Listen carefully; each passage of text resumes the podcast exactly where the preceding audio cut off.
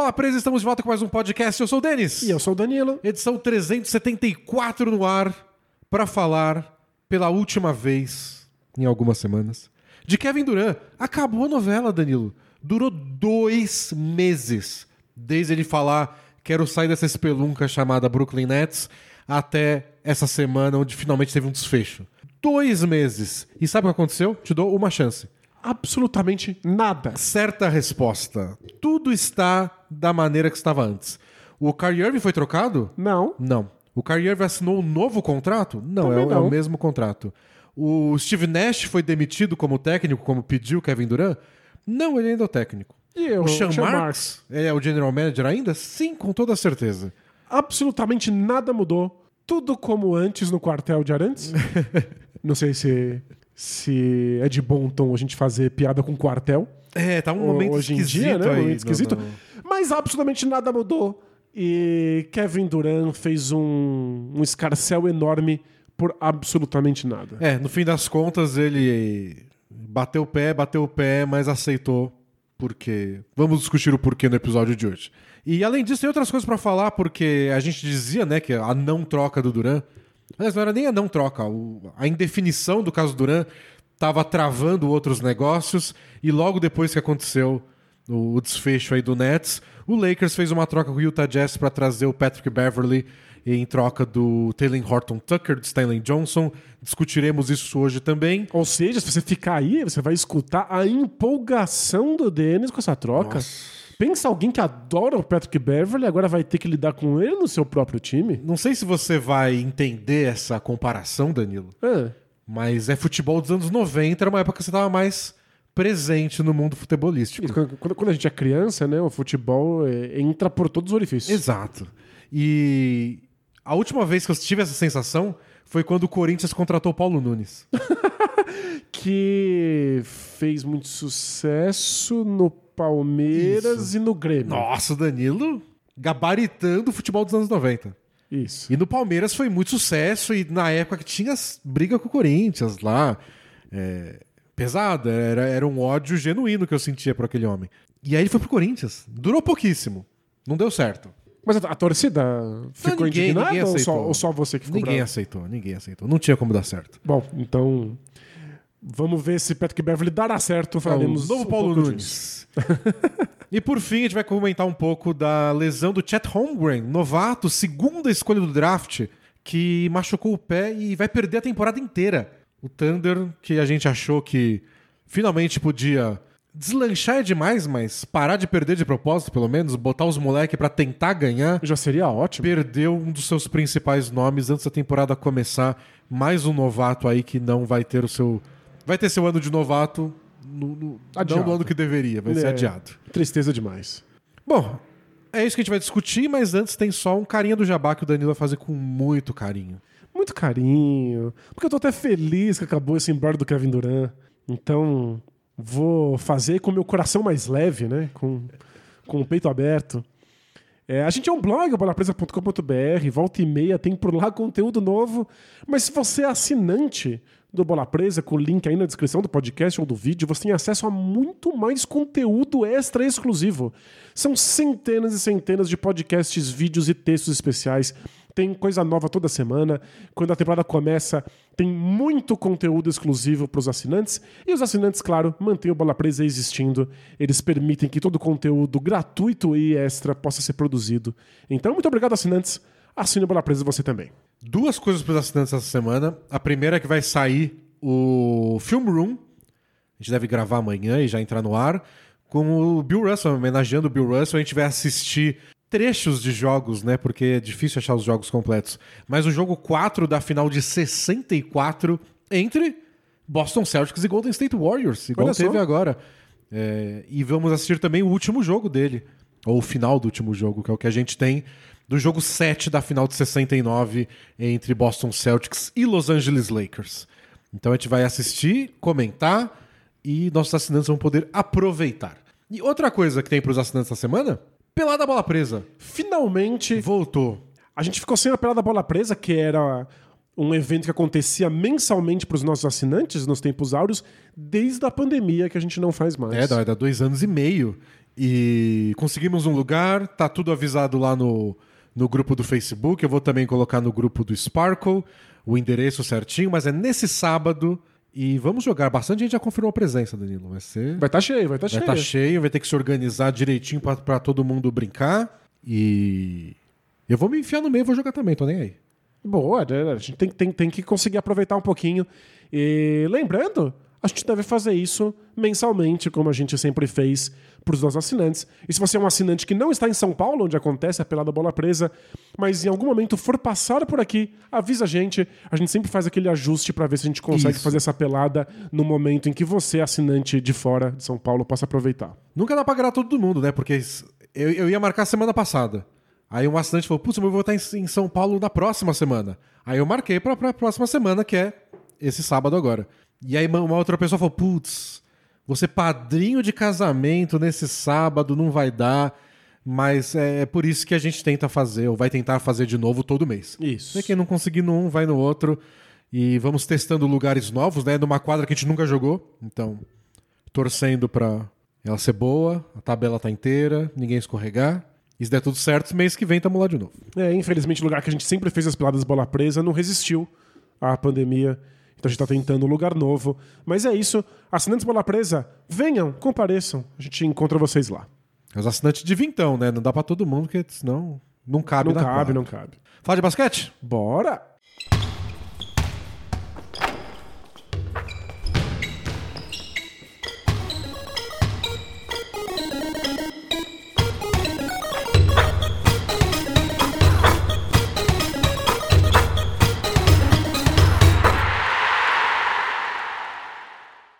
Acabou a novela, Danilo. Depois de dois meses, Kevin Durant fica no Nets, nada muda, como a gente disse. E o Nets anunciou isso via uma nota que, como bem destacaram aí, bastante gente destacou isso, o mundo ficou sabendo via nota. O que Ninguém... hoje em dia é inédito. Ninguém vazou. Então não foi o Woj que disse, não foi o Shams Charania, foi a nota do Nets. Quando eles publicaram lá no Twitter e nas redes sociais em geral o, a imagem da notinha, foi que o mundo descobriu que estava tudo certo de novo. Os vazadores oficiais tiveram que simplesmente repostar isso um minuto é. depois. E considerando que é um acordo entre muitas partes. Legal que pelo menos isso eles deixaram na mesma página. Pois é. Tá, acho que talvez eles tenham imaginado que já tinha acontecido polêmica o suficiente, bagunça o bastante, e que vazamento de um lado e não do outro poderia só causar mais confusão nessa história, né? Isso. E a nota é. Dá pra fazer muitas análises dessa nota. A, a primeira é aquela escrita em primeira pessoa pelo Sean Marks, que é o general manager do time. Então começa com Steve Nash e eu, junto com o Joe Tsai, que é o dono do time, e a Clara Woodside, que também é dona com, com o marido. Nos encontramos com Kevin Durant e com o Rich Kleiman, que é o empresário Durant, em Los Angeles ontem, e concordamos em seguir junto com a nossa parceria. Vamos focar em basquete, a gente quer construir uma franquia que vai trazer um campeonato para Brooklyn. Então, e por que é esquisito que o General Manager tenha publicado essa nota? É porque é um grande gesto simbólico do Nets de empoderamento do, do Sean Marks. Porque ele está falando em nome do time. Isso, supostamente Kevin Durant teria pedido aí para que o Sean Marks, general manager, e o Steve Nash, o técnico, fossem retirados Isso. Da, do comando do, do, do Nets para que ele pudesse ficar no time. É como tipo, eu não gosto do jeito que as coisas estão aqui, então eu quero ir embora. Não, não fique embora. Tá bom, mas como eu quero mudar? Isso. Manda os outros que estão mandando em mim embora. E o mais legal é que a gente não tem absolutamente nenhum conhecimento do que é que descontenta o Kevin Durant e como as coisas são. Ele não quer que as coisas continuem desse jeito. Desse jeito, jeito, como? É o elenco? É a maneira como o time é gerido? É o esquema tático? A gente não sabe. O Kevin Durant fala muito, mas, mas não fala nada. Não fala absolutamente nenhuma informação relevante que a gente possa usar para analisar a situação. É pelo uma das coisas que reportam, mas que a gente nunca vai ter certeza absoluta até o Durant falar, mas o timing dos acontecimentos até é, corrobora com essa teoria de que ele não gostou do Kyrie Irving não ter recebido uma extensão de contrato.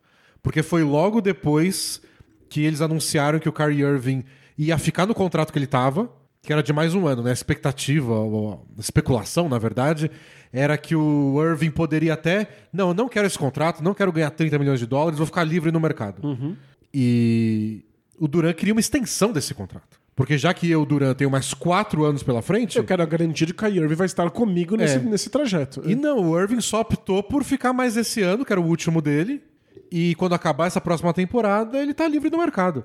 Mas isso só aconteceu porque, pelo jeito, o Nets não chegou a um acordo de uma extensão com É, o Kyrie Irving. o Irving é a pessoa mais previsível do mundo pra você falar: ah, não, tá aqui um contrato de quatro anos. Nem previsível, nem confiável. Histórico de lesões, histórico de sumir, E histórico de não se vacinar. de não se vacinar, que nessa temporada parece que não vai ser um problema, mas vai Ainda que assim volta vai. tudo. É, então. Não vai ser um problema sério é, do ponto de vista prático só do, do- do basquete, mas ele ainda não pode jogar no Canadá, por exemplo. Então, Então, é. al- algum constrangimento causa.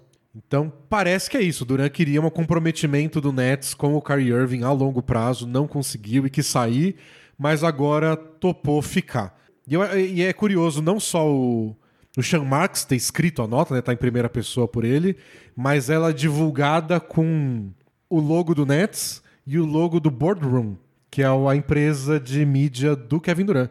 Eles produzem podcast, documentário, programa, canal no YouTube, tudo. E então é meio que tudo que tá escrito aqui, a gente concordou também. Exato. Não é o Sean Marks aparecendo e falando, não, eu falei com o Duran. Não, tipo, meio que o Duran assinou. Tipo, ah, isso aqui você pode falar. Então, é- acho que é, é curioso que isso tenha acontecido, porque se o Sean Marks tivesse dito que estava tudo resolvido e que eles iam seguir com, com o Duran, a gente não ia acreditar. A gente ia achar que eles estavam fazendo isso meio que para forçar a vontade deles, e a gente só ia acreditar quando o Duran confirmasse. E ficaria um. Diz que me diz aí. é, quando traz o logo do Nets e o logo da agência do, do Kevin Durant, a gente tem certeza que as duas partes de fato chegaram num acordo. É. E coloca o dono do time também envolvido. Tipo, tava, tava todo mundo lá, todo mundo se Isso. reuniu. Todo mundo que importa estava É, presente. não é só que o, o Duran fica, o Nash tava lá e tipo, todo mundo chegou num grande acordo e agora tá tudo bem. Essa é a mensagem com, com o que o Supremo com tudo. Exato. Essa é a mensagem que o Nets tentou passar e agora vai ser uma das coisas curiosas, talvez divertidas, de acompanhar é, o quanto tá tudo bem. Tá tudo bem de verdade? Porque dependendo do lado que você olha, tem questões diferentes. Pro Sean Marks é muito legal. Não só ele não foi demitido, como Ele tem um bom time nas mãos. conseguiu o que queria, o dono bancou ele, ele que tá na liderança ainda do discurso, legal. O Nash, em nenhum momento o Duran foi defender o Nash também. Então, se o time começa mal, qual é o primeiro que realmente pode rodar? É, provavelmente é o Nash. O Nash não, teve. E esquisito, né? O que o Nash tinha a ver com essa história? É, o, o Nash também não queria dar um- uma extensão de contrato pro Kai Irving? Pois é, né? Alguma coisa interna que a gente não tem acesso? A questão é que deve ser um clima difícil no time, especialmente entre o Nash e o Kevin Durant. E o Kevin Durant não parece ser um cara que vai chegar no primeiro dia do training camp e falar: quer saber? Deixa pra lá. Deixa eu levar todo mundo pra jantar e deixa eu dar uma risada com todo mundo. E... Ele, ele não, não é esse tipo de líder, vamos dizer assim. Então, se É, o clima ele- tiver esquisito, não vai ser o Duran que vai deixar mais fácil. O Kevin Durant tem é uma, o tem uma pior? personalidade bem exótica. Ele, ele tem uma personalidade que é bem dele. Muito. E isso não é exatamente um elogio, também não é uma crítica. Mas ele faz as coisas da maneira bem dele. E ele é um cara muito difícil de comunicação, né? É difícil saber o que ele quer, o que ele gosta, o que ele não gosta. Aquela história que você falou de. Você nunca sabe se o Duran tá entendendo a piada, se ele tá ofendido pela piada. É, é muito difícil. Às vezes que pessoas contam piadas sobre ele na frente dele, você nunca sabe se ele tá participando, se ele tá rindo, se ele tá fazendo cara de que não gostou É, rolou como uma vez. personagem ou porque ele não gostou mesmo. Tem aquele vídeo de uma premiação, acho que é aquela premiação da que a ESPN faz todo ano, que o cara que tá lá fazendo as piadinhas no palco faz uma piada com ele e mostram ele tá com uma cara que é isso. Você tá se divertindo com a piada e fazendo um personagem que fingindo que você tá bravo, você tá bravo mesmo. E a mesma coisa no, no draft do All-Star Game ano passado, Né. que ele não queria pegar o James Harden, que tinha acabado de sair do Nets. E o Lebron tava morrendo de rir, escondendo a cara com uma prancheta porque ele ria atrás, e o Kevin Durant com aquela cara que a gente não sabia. Fingindo que não tava entendendo. É, mas será que era, era, era raiva? Será que é, esse é o personagem que ele faz pra ser engraçado? É, porque ah, ele viajou com, com- com o James Harden agora, os dois estavam na Europa junto assistindo o show de algum rapper que eles são amigos. Então tá tudo bem com ele, o Harden? Ele- ele- Já tava bem naquela hora e ele que fez o, um papel de não vou pegar o Harden porque ele acabou de ir embora? Ou naquela hora ele tava bravo? Não sei, a gente nunca sabe nada do Durant. Ele se comunica com alguma dificuldade, falta muita clareza, ele assim brigando com pessoas na internet e nunca dá pra entender direito qual é o ponto dele. Então, E o- não é a personalidade mais simples de, de lidar.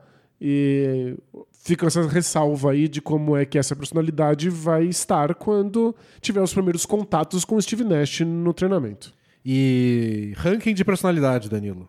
É. Top 3, que a gente adora. Qual é o mais fácil de interpretar, de entender onde tá, entender o que quer? Kevin Durant, Kyrie Irving ou Ben Simmons? Porque os três estão no mesmo time, são os três líderes do glorioso Brooklyn Nets. Acho que são talvez os três personagens mais enigmáticos da NBA. A gente passou o último ano sem saber exatamente o que o Ben Simmons queria. Você quer ir embora? Beleza, mas por que exatamente? Por que você não enterrou aquela bola? Porque você passou? Você tava lesionado ou não tava? É, isso sabe- Queria jogar ou não? Compareceu ao treinamento, mas não queria ter comparecido. Aí conseguiu ser trocado, mas também não jogou e nenhuma nota dele é publicada. E o Kyrie Irving é o cara que fala, fala, fala, fala, fala e você continua sem entender nada. Eu adoro agora quando ele assinou né, a extensão, que ele fez um, um discurso que assim que eu li, eu tinha certeza que ele não ia aceitar esse, esse ano do contrato. E aí ele simplesmente fala como se ele não fosse aceitar e aí termina dizendo: então aceitei Então o ano contrato. É. Então fico. É, é só muito esquisito. Mas é, do ponto de vista do entretenimento, é uma junção bastante interessante de personalidades nossa. num caldeirão, num barril de pólvora, que tem aí a, a- a soma do Steve Nash colocado num- com, com a bunda em cima do fogo, né? E o Steve Nash, coitado, passou a carreira inteira sendo o líder legal, né? O líder feliz, o, o cara que dá chance pra todo mundo, que confia no time inteiro, o cara que mais dava high fives na NBA inteira. E isso é de fato uma estatística. Essa contaram foi, vez. foi medido, ele era o cara que mais dava high fives.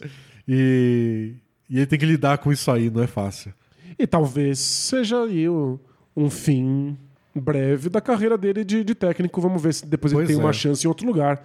Porque, de fato, se o time tiver qualquer tropeço, quem roda vai ser o Steve Nash. É que a gente tem que ser realista e admitir que, mesmo com essa bagunça, com essa novela, com essas personalidades esquisitíssimas, talvez o, o Nets não tenha nenhum problema. É, é um dos elencos percalço. É. é um dos elencos mais fortes do, do, do leste da NBA inteira. É que tá num bolo com vários outros bons times. E aí você pensa, pô, entrosamento, uma boa química entre todas as partes ajudaria na hora de diferenciar esses vários bons times. Não sabemos se o Nets vai ter. Mas elenco por elenco não não deve nada a ninguém. Então pode ainda dar muito certo. Uma coisa curiosa de pensar, que acho que todo mundo se pergunta também, é por que agora? Por que depois de oito semanas todo mundo voltou e falou, tá bom, então vamos ficar do jeito que tá. O que, que mudou? E ob- obviamente ninguém falou sobre isso, até o Patrick Beverly, que é tema da- daqui a pouco do podcast, tweetou criticando o Kevin Durant por ele não ter falado nada.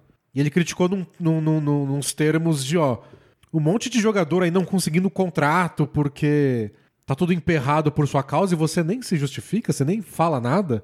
Nem explicou que por que que tava insatisfeito, É, né? E o Duran só retweetou com uma hashtag BlameKD. Tipo, culpem o Kevin Durant. Tipo, ah, tu- tudo eu, tudo, Tudo eu. E de novo não respondeu. Mas é, de todas as especulações possíveis, a que eu acho mais provável é que o Duran só não conseguiu o que ele queria. É, eu acho que as intenções do Kevin Durant não eram realistas. O que me leva a crer que ele foi muito mal assessorado. Ele deu uma lista de, de times para os quais ele gostaria de jogar que simplesmente não tinham trocas possíveis. Tinham questões salariais e contratuais que impediam É, tipo, que isso acontecesse. Você forçava o Nets a fazer uma troca ruim. Tipo, pra dar certo tem que ser uma troca que eles recebem muito pouco em troca. E o Nets não ia fazer, porque não é obrigado. Com um jogador que tem quatro anos de contrato, é. Então, é- esse é só meu palpite. Eu acho que é o mais simples E o mais óbvio, tipo, a gente tentou, a gente ligou pra vários times, a gente conversou com, com meia NBA no mínimo. Mas só não dá. e não dá, não tem uma troca boa que ainda seja pra um lugar que você quer ir. Então, desculpa, não vai rolar. A gente até explicou isso melhor aí em podcasts passados, porque esse assunto tá se alongando aí por oito semanas. Mas até a presença do Ben Simmons no Nets atrapalhava a troca porque tem um tipo específico de contrato que o Ben Simmons tem e que os times não podem ter mais de um jogador recebido por troca que tem esse contrato. Então, era é só difícil pro Nets fazer negócio. E eu acho que o Nets só conseguiu convencer ele do tipo, ó, a gente deu uma fuçada no mercado, mas não tem uma troca boa. Você quer ir para outro time? Vamos supor, tipo, a gente conseguiu uma troca boa lá pro Kings. Uhum. Lá você quer? Não quer, então. Então fica aí. Então fica. É, o que eu imagino é que o Duran deve ter feito algum algum nível de exigência. Do tipo, ó, beleza, eu fico, mas continua procurando. Vai que durante a temporada surge uma oportunidade. Depois de janeiro, o Eiton pode ser trocado de novo. É... Vai que rola uma coisa com o Suns. Ou talvez tenham dado pra, pra ele um comprometimento de mudança do elenco. Isso. Né? Tipo, ó, talvez eles tenham falado assim, ó, dá meia temporada pra gente que a gente mostra como você pode ser feliz aqui, que o time é bom, que você vai conquistar tudo que você quer. Uhum. Você não quis vir para cá? Então deixa a gente. Deixa o homem trabalhar. É, hum, desde que, o, que saiu essa notícia que o Kevin Durant fica no Nets, muita gente tem comparado com o que aconteceu com o Kobe, quando ele pediu para ser trocado. Em que ano foi isso? Foi 2007. Acho que entre a temporada 2006, 2007 a 2007, 2008. E parece que houve alguma algum esforço de encontrar soluções de, de troca para o Kobe, ninguém encontrou nada. Sentaram com ele e houve um comprometimento de que o elenco iria ser melhorado. E esse comprometimento era tudo que o Kobe precisava para continuar na franquia. E é, acho que a grande diferença é que naquele momento a gente tinha alguma certeza que o Kobe queria ficar no Lakers. Tipo, eu quero ficar. Mas vocês não estão me ajudando. Isso, o time é muito ruim, não vou ficar aqui num processo de reconstrução por, por, nos últimos anos da minha carreira. É, então pareceu, na época, uma pressão do Kobe para que o Lakers se arriscasse, agilizasse, fizesse alguma coisa que eventualmente fizeram, que foi a troca pelo Paul Gasol. Isso. É, nesse caso, não está tão claro que o Dura quer ficar, mas não do jeito que está. Uhum. Por um instante, pareceu que ele queria ir embora mesmo. É que como ele não fala, fica difícil. Não, não, não, não está só especulando noção. ou deduzindo. E a então gente é... não sabe se o Nets fez algum comprometimento com, com, o Duran nessa conversa, né? E na hora de mudar, mudar o quê? O Lakers, que, o, o Kobe queria que mudasse o elenco. Tipo, preciso de ajuda. O que era engraçado, porque ele tinha ajuda. Um cara chamado Shaquille O'Neal, que foi embora porque os dois não conseguiam conviver junto. Então acho que o Lakers também devia ter ficado meio tipo, amigo, você tinha ajuda. Não expulsa o seu o cara que tá te ajudando. Já ajudaria bastante, né? Mas ele mudou de ideia. Ele tentou um tempo sozinho, não funcionou é. e ele quis auxílio. É bom para dar uma humildade, né? Do tipo, então. Nada como perder. Sozinho né? não dá, né, amigo? Per perder é excelente para perceber que você não pode fazer tudo sozinho. Mas aí deu certo. O Gasol chegou, ele ficou no Lakers, foram campeões duas vezes, tudo lindo. Com o Duran a gente não sabe exatamente o que ele queria. Mas o Duran não só não está sozinho, o Duran não só tem ajuda, como também tem ajuda que ele mesmo escolheu para ele próprio. E aí é isso que me enlouquece nessa situação inteira. Ele quis jogar no Nets, ele tinha muitas outras opções. Ele quis porque ele queria estar junto com a Irving. Então, amigo, essa é a ajuda que você escolheu pois no é. time em que você decidiu. É, é. é muito difícil ver as pessoas criando esse nível de escarcel depois de terem tido exatamente aquilo que elas queriam ter. É que parece que não foi exatamente tudo que ele imaginava que ia ser. Mas é que nunca é. Aí é. Mas é o famoso Difícil. hora a hora se não são as consequências das suas próprias escolhas. Exato. Bom, eu sei que eu não lembro de um outro time que tenha suado tanto para ficar igual. E é bizarro. Não lembro. Esse era exatamente o melhor cenário possível pro Nets. Ficar igual era tudo que o Nets poderia sonhar. É, até porque o ficar igual não é exatamente o time que a gente viu na temporada passada, já que a gente não viu Ben Simmons jogar. Isso.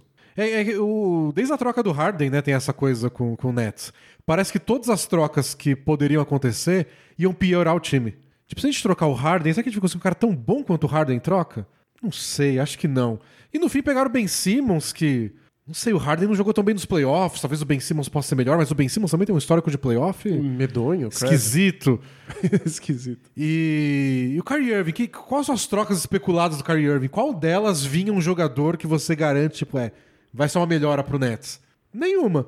E do Duran, muito menos. É, o melhor cenário era só ficar com Então eles eles. queriam não trocar ninguém. O Harden acabou tendo que trocar na temporada passada. Mas nessa off-season, tipo, não, se a gente trocar esses caras, não parece que a gente vai melhorar. Então vamos ficar fechadinho e segurar. Não vamos trocar, não vamos trocar. E não trocaram.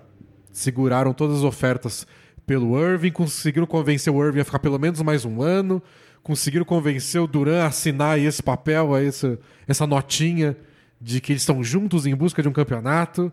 E agora o cara deve estar suado, o Sean Marks vai chegar em casa exausto, deita na cama putz, consegui deixar tudo do jeito que estava antes. Isso, eu impedi a situação inteira de implodir É. em cima da minha cabeça.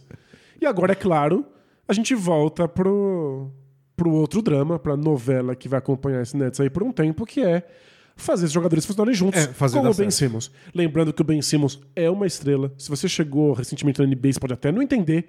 O Ben Simmons é espetacular, um dos melhores defensores da liga, um jogador extremamente inteligente, muito difícil de fazer encaixar em qualquer esquema tático. É, muito ele difícil de descobrir qual é a posição dele e, portanto, colocar ele com o elenco ao redor. Então, tudo isso aí que acompanhou a carreira do Ben Simmons volta a esse assunto. É, mas ele é um jogador bem único, né? Mas assim, é um bom jogador. O Joe Harris deve voltar, perdeu a temporada inteira por lesão. Elenco tem. Jogador bom tem, talento tem. É que, como o próprio Nets foi exemplo na temporada passada, nem sempre é o bastante. Mas, mas tem coisa aí. Eu acho que vai ser legal. Legal de acompanhar, não necessariamente bom. Eu, eu não sei se eu posso dar spoiler do É. filme do Adam Sandler que a gente analisou no Clube do Livro, mas é porque me lembrou muito. Porque. Pode dar spoiler? Tá liberado? Ué, se não for muito. Ah, pode, pode. o filme é ruim, pode, né? né? Pode, pode. Não é bom bastante. Mas no começo do filme, o personagem do Adam Sandler vira assistente técnico. Porque o dono do time vai lá e fala: Não, você vai ser assistente técnico é o que você queria, não vai ser mais olheiro, vai ser promovido assistente. Aí o dono do time morre. E aí o novo dono, que é o filho do, do, do- do cara anterior, fala: Não, não, eu quero que você volte a ser olheiro. E aí começa toda a saga do filme. Ele passa por altas aventuras. E no final, ele é de novo promovido assistente técnico. E aí acaba o filme com o final feliz dele conseguindo voltar ao que ele já tinha conseguido nos primeiros cinco minutos de filme. A vitória dele é retomar aquilo Retomar o que, que ele já né? tinha ganho. E é a história desse Nets. O filme que vão fazer do, do, do Sean Marks é ele chegando em casa hoje e falando, putz, consegui tudo que eu queria. Que era deixar do jeito que tava. Isso. Eu consegui. O que que você queria? O que eu já tinha. O que eu já tinha. Consegui não perder. É que o Adam Sandler perdeu e recuperou depois de muitas cenas de efeito. Ah, mas quer saber? O Nets também. O Nets perdeu, Duran. Não é usual conseguir reatar com uma estrela desse jeito. É raríssimo, uma estrela do nível do Duran, né? Tipo, não é que o cara é uma estrelinha. É um dos Ninguém melhores tem jogadores mais- da história do basquete. Ninguém tem mais poder de troca do que o Kevin Durant. Especialmente com um contrato de quatro anos na mão. Então, é, não se enganem. A gente viu um evento raríssimo. Isso. Um eclipse de altas proporções. E de tanto que a gente comentou nos últimos tam- tempos de empoderamento dos jogadores e de como seria assunto até na próxima discussão do, do CBA, do contrato entre os donos e o sindicato, é, os, os times querendo ter mais poder nisso, controlar essa movimentação dos jogadores que vão embora quando querem, esse é um bom exemplo de, pô, dá.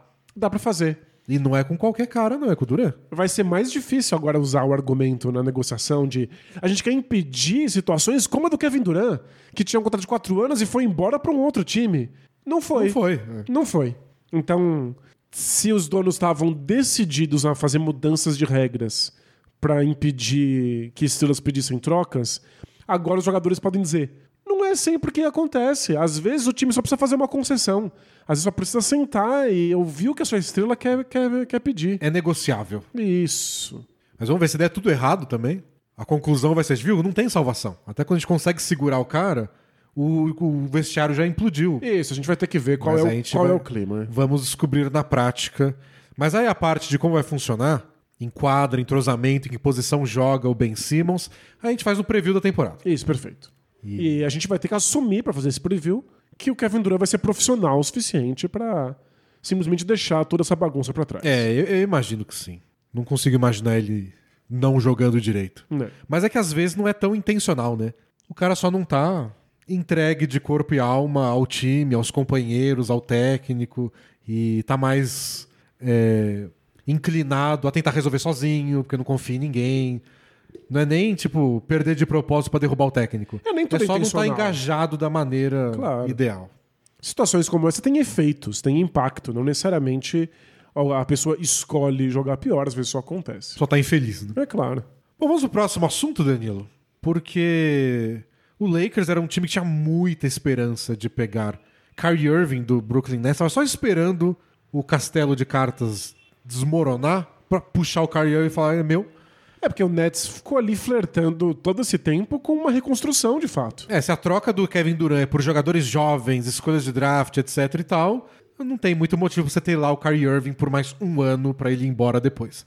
Então, se o Durant saísse, era bem provável que o Irving saísse junto e o Lakers ficou lá esperando. Esperando e não deu. Não deu. Se o Duran fica, então o Lakers precisa fazer outra coisa com a sua vida. Isso. Aí o, o Lakers anunciou ontem a troca, ah, essa madrugada já, né? Do troca do Taylor Horton Tucker mais do Stanley Johnson pelo Patrick Beverly, que estava no Utah Jazz, né? Ele fez a última temporada no Minnesota Timberwolves, foi envolvido na troca gigantesca do Rudy Gobert, então passou uns meses aí oficialmente como jogador do Jazz. Mas E tinha agora? sido anunciado bem, bem cedo por quem tava ali nos bastidores que o Patrick Beverly não ficaria no É, Jazz. jogador de 34 anos num time que tá pensando em reconstruir a longo prazo, faz mais sentido ter o Taylor Horton Tucker, que tem 21. E, e o mais legal é que é, é um dominó, né? Caindo. Porque se o Patrick Beverly saiu, é porque o Jazz vai de fato reconstruir. A gente tem mais clareza agora de quais são as intenções, o que também deve fazer o Donovan Mitchell ser trocado. É, dá- uma indicação a mais, né? Isso. Porque se o Donovan Mitchell ficasse, talvez fosse melhor manter o Patrick Beverly do lado dele. Então, Até porque o Mike Conley não fez uma grande temporada. a gente vai tendo mais clareza do, do que está acontecendo. Mas, por enquanto, a gente tá só com as intenções claríssimas do Lakers, que precisou aí de um, de um apoio para LeBron e Anthony Davis. É, eu imagino que a troca já tava engatilhada, sabe? Só do tipo. Só o- esperando, O né? Jazz falou: ó, quando vocês quiserem, tá aí. Quando vocês desistirem do Kyrie Irving. E dá pra pensar essa troca do tipo. O quanto no passado você quer voltar pra pensar essa troca? Pensando bem de imediato, é legal pro Lakers. O Lakers precisava de um jogador de boa defesa. O Patrick Beverly é um bom arremessador de três pontos. De 2015 até 2021, ele sempre teve me- aproveitamento de três pontos entre 39, vírgula alguma coisa por cento e 40, vírgula alguma coisa. Isso, ou seja, um, um arremessador de especialista, de elite, foi transformado nisso pelo Houston Rockets. né? Isso. E no ano passado, o aproveitamento dele, o aproveitamento dele caiu para 34,3%. Porém, Porém, isso foi porque no Wolves ele teve mais liberdade e mais tempo com a bola na mão.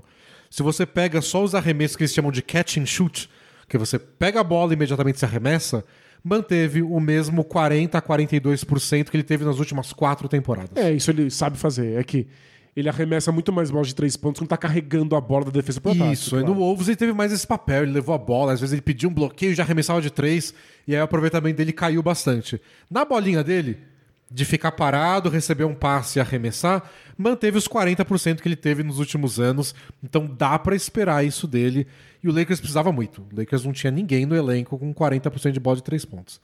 Ele vai ser o melhor arremessador de três pontos do elenco. Sim. O que é muito engraçado, né? que é engraçado ou preocupante, depende do que time você torce. e um bom defensor de perímetro, a gente sabe disso há muito tempo. E é uma coisa que o técnico novo do Lakers, o Darvin Ham, tá desde o primeiro dia. Não, vai ser um time focado na defesa, defesa, defesa, defesa. Aí você olha pro elenco, tá. Mas quem? Que milagre você vai fazer aí? Então, é- esse é o limite, né? Muito legal a gente ver quais são as intenções táticas do- de um técnico, mas precisa ter material humano para colocá-las em prática. É. E, o, e o Beverly é esse cara. O Beverly é. É que a gente já criticou muitas vezes, o Patrick Beverly tá no limite de ser tão bom defensor que atrapalha. Sim, ele, Ele é muito empolgado, muito engajado, às vezes comete muitas faltas, às vezes ele sai da posição dele porque ele quer tentar roubar uma bola. Ele tem um ótimo número de aproveitamento de arremesso quando ele é o principal marcador. Tipo, os caras têm aproveitamento baixo quando estão sendo marcados por ele. Mas vários jogos importantes que ele saiu porque fez duas faltas no começo do primeiro quarto. Já teve jogo que ele saiu com seis faltas, não pôde ajudar no fim do quarto período porque se empolgou e quer marcar muito é, de maneira física. Toma um monte de falta técnica porque provoca. É, tem isso de querer se empolgar muito e querer roubar uma bola e vai fazer dobra quando não devia. É, ele me lembra muito o Matisse Tybalt do, do Sixers, que é um defensor fora de série, mas o, o Tybalt, ainda mais que o Beverly, é só defesa que ele oferece. Ele não oferece nada de ataque. Então, quando ele tá defendendo, ele quer mudar o jogo. E às vezes muda, às vezes são os erros. Às vezes muda negativamente. É. Tipo, o, o, o Matisse Taibo acho que é o jogador que mais dá toco em arremesso de três pontos na NBA. Comete várias faltas em arremesso de três também que custam caro. Claro. Quarto período, dá dez- três lances livres de graça pro adversário, fez isso nos playoffs já. Então, o Beverly tá nesse limite. E nem sempre, eu acho pelo menos, os jogos mentais que ele gosta de fazer, de provocar, dão resultado. Às vezes, eu, eu acho que às vezes é, tira o equilíbrio do próprio time dele, bota outros caras no jogo, cria uns duelos que não atrapalham o time que ele tá. Acho que ele fez isso no. Quando ele tava no Clippers, fez isso no, no, no Wolves ano passado. É um cara que tá tão no limite que nem sempre vai pender pro, pro, pro lado da equipe dele. É. Mas eu acho que tem, tem uma coisa positiva que quem acompanha ó, times com o Beverly de perto começam a sentir, que é ele dá uma certa coesão ideológica pro elenco. Tipo, é, é- é esquisito, porque ele nem é bom o suficiente pra ser um, um líder moral. Mas ele se esforça tanto e pula tanto nas bolas e grita tanto quando ele consegue fazer as coisas que eventualmente você fica constrangido de não estar na mesma vibe do que ele. É, e, e, e ele é um cara que fala muito na defesa, corrige, dá bronca quando o outro tá errado. E, e o Lakers teve muito disso ano passado. Pois é. Muito erro individual de estar mal posicionado. E é sempre interessante ter um cara que tá lá, não, tipo, a defesa aqui é. Então imagino ele sendo meio que a voz do Darvin Ham dentro de quadra pra, ó, esse é o plano de defesa, vamos executar direito. E com intensidade.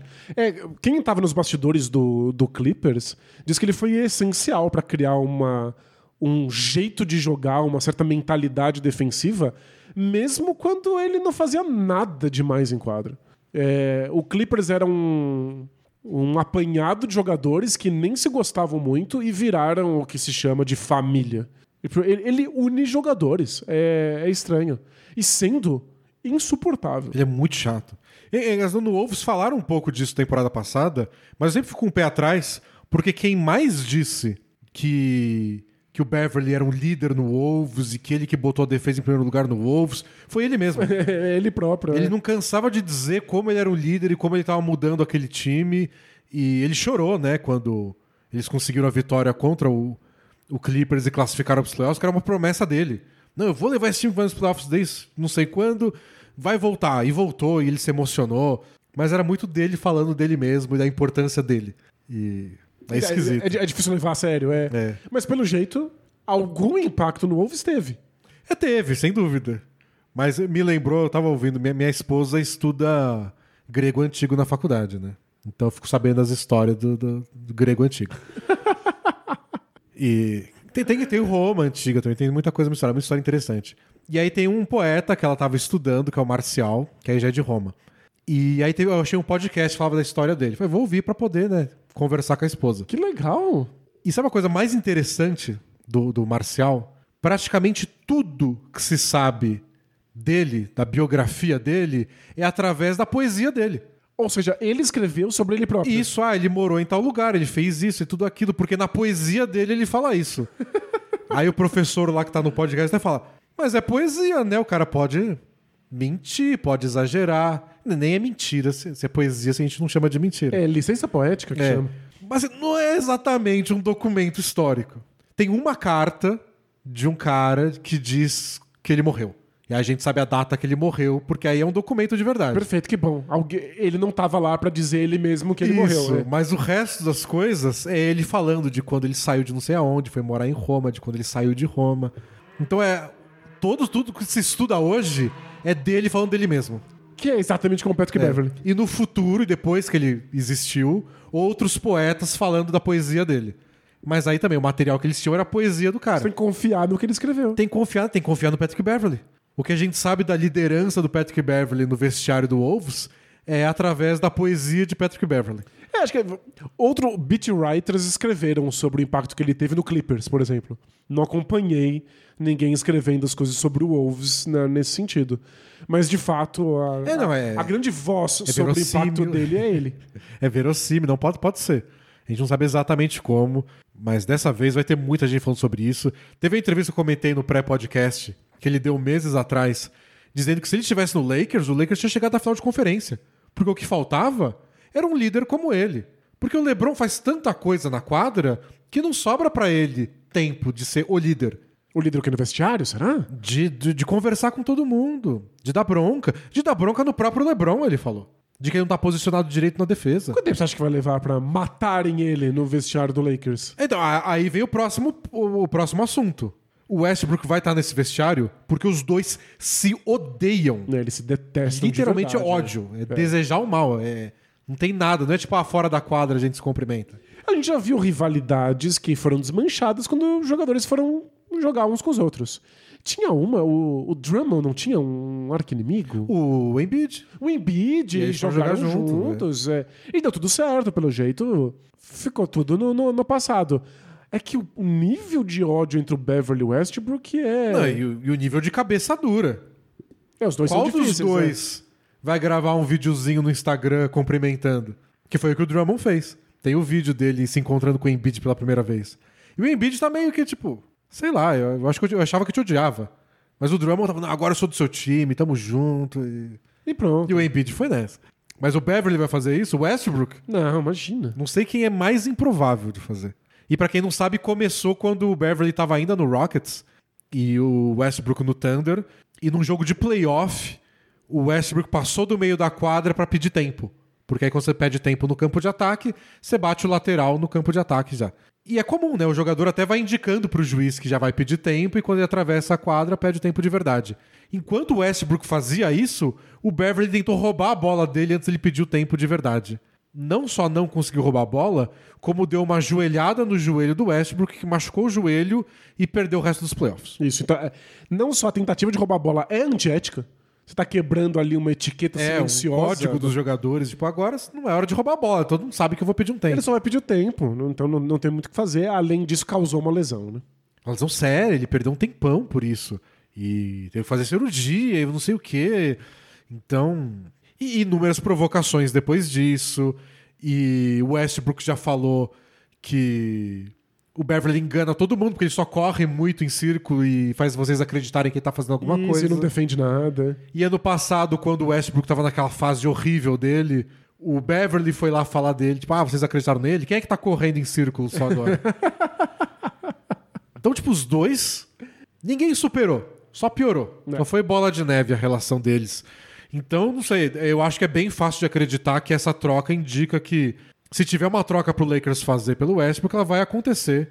E esses boatos de que o Westbrook iria pelo, pro Pacers em troca do Buddy Hield e do Miles Turner tem algum fundamento. É, eu já tava preocupado de como é que LeBron James e Anthony Davis vão lidar com um, um projeto de liderança de um jogador que acabou de chegar na, na- na franquia e que certamente não tá no mesmo nível.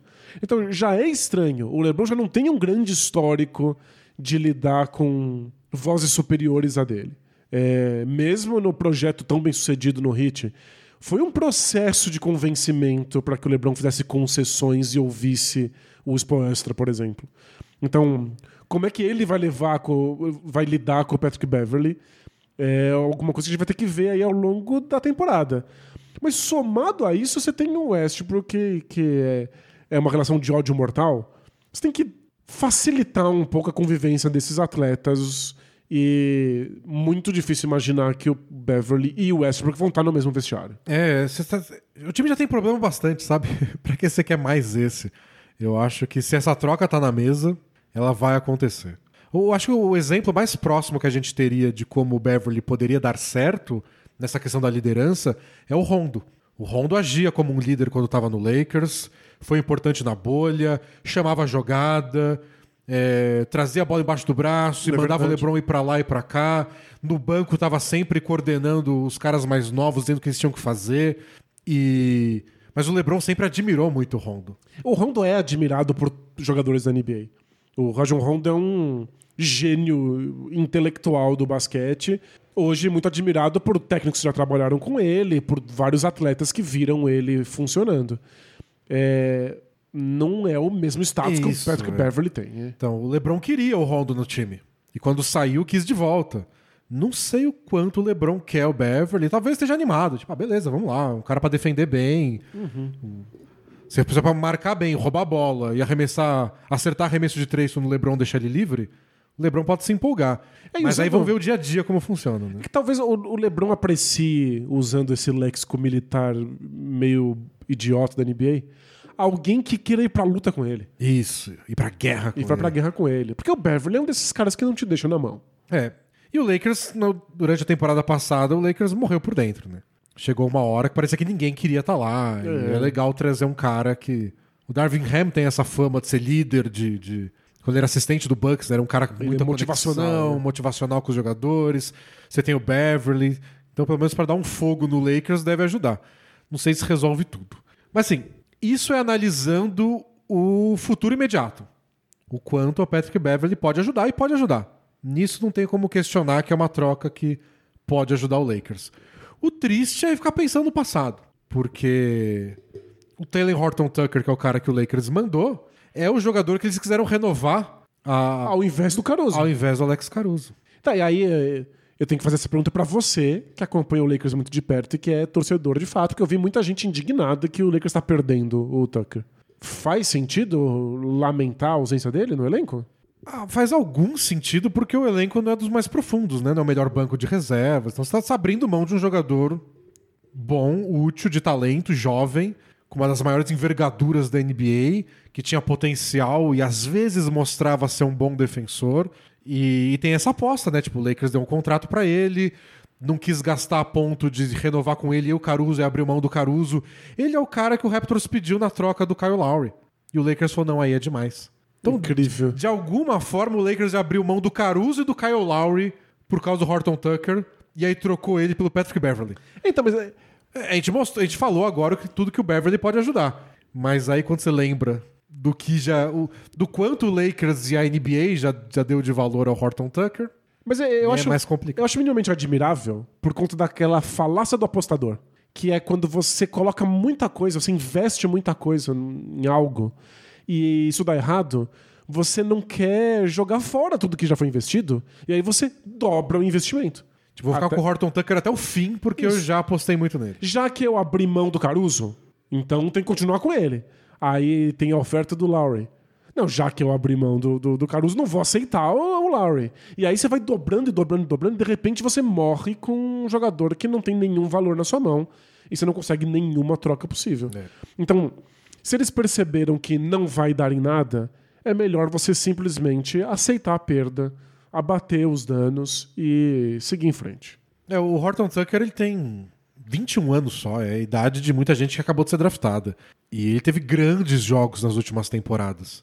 É, mas ele é um péssimo arremessador, por exemplo.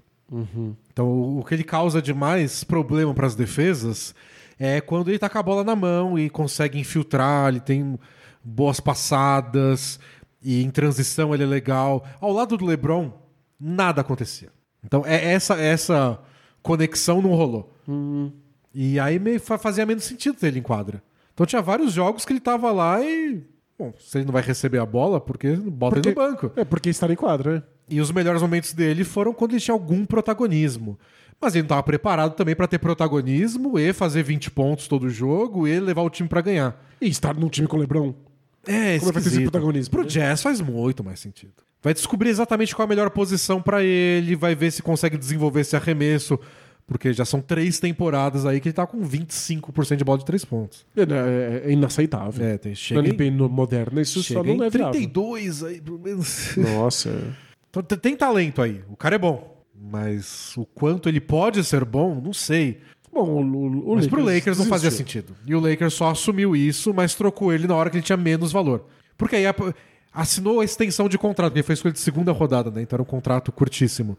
Aí assina a extensão, a extensão de, sei lá, 10 milhões de dólares. Então é uma promessa, mas uma promessa que custa 10 milhões.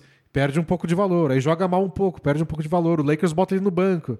Aí agora o Lakers trocou quando ele valia menos. É, é só triste, mas não sei se fazia sentido continuar insistindo no, no ah, não, erro não fazia. inicial. é. A ideia, por isso que eu falei. Se você pensa em tudo que o Lakers já fez pelo Horton Tucker, é só triste que tenha trocado agora pelo Beverly de 34. Mas, Mas é, pro, tipo, pro Jazz é maravilhoso. pro Jazz é pro maravilhoso. Jazz é incrível. E se você pensar só no tipo qual é a melhor opção pro Lakers na próxima temporada, futuro imediato, teu Beverly ou teu Horton Tucker? Teu Beverly. Sim. Talvez daqui 15 meses a, a opinião já seja diferente. Talvez a troca fique muito ruim em 15 meses. Mas times com LeBron James não se pensa tão a longo É, não prazo. se pensa tão a longo prazo. Você precisa vencer agora. É uma troca bem a curto prazo, que no curto prazo faz sentido, mas é o Lakers pagando por um erro anterior. É, pagando pelo erro de ter investido nele ao invés do Caruso. E fico triste pelo Stanley Johnson, que foi enfiado aí na troca.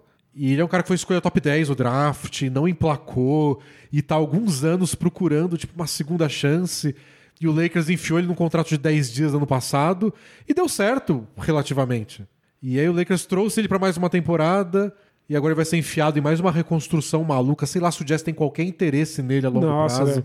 é, é tipo um jogador que daqui a pouco não vai estar mais na É. NBA. E nem, nem é porque é tão ruim assim, mas é porque nunca esteve no lugar certo na hora certa. No Lakers parecia que ele tinha encontrado pelo menos um, um lugar, um time que tinha usado ele de um jeito legal. Parecia que ele ia pertencer à NBA pelo menos por uma, alguma, algum tempo. E já foi enfiado numa troca e vai saber o futuro dele agora, coitado. Coitado mesmo. Mas é isso, acho que é sucesso pro Lakers no curto prazo, no curtíssimo prazo, pra ser melhor na próxima temporada. Mas assim, falta, né? Falta muita coisa ainda. Um time com Beverly, Westbrook, LeBron, Anthony Davis parece só muito confuso. A gente vai ter que ver o que, que- o, que, que o Lakers recebe nessa tal troca pelo É. Westbrook. E se rolar mesmo essa do Pacers, o Beverly dá conta da defesa de perímetro, porque o Buddy Hield não vai dar. Mas vamos ver o que vai acontecer. O Lakers ainda parece que não está pronto. E não conseguiu tudo que queria, né? Falavam que o Lakers estava muito interessado em vários jogadores do Jazz. O Bogdanovich, o Jordan Clarkson. Mas pelo Horton Tucker veio só o Beverly. O resto não, Incrível, né? Perdeu muito valor. foi o que deu pro Lakers fazer agora.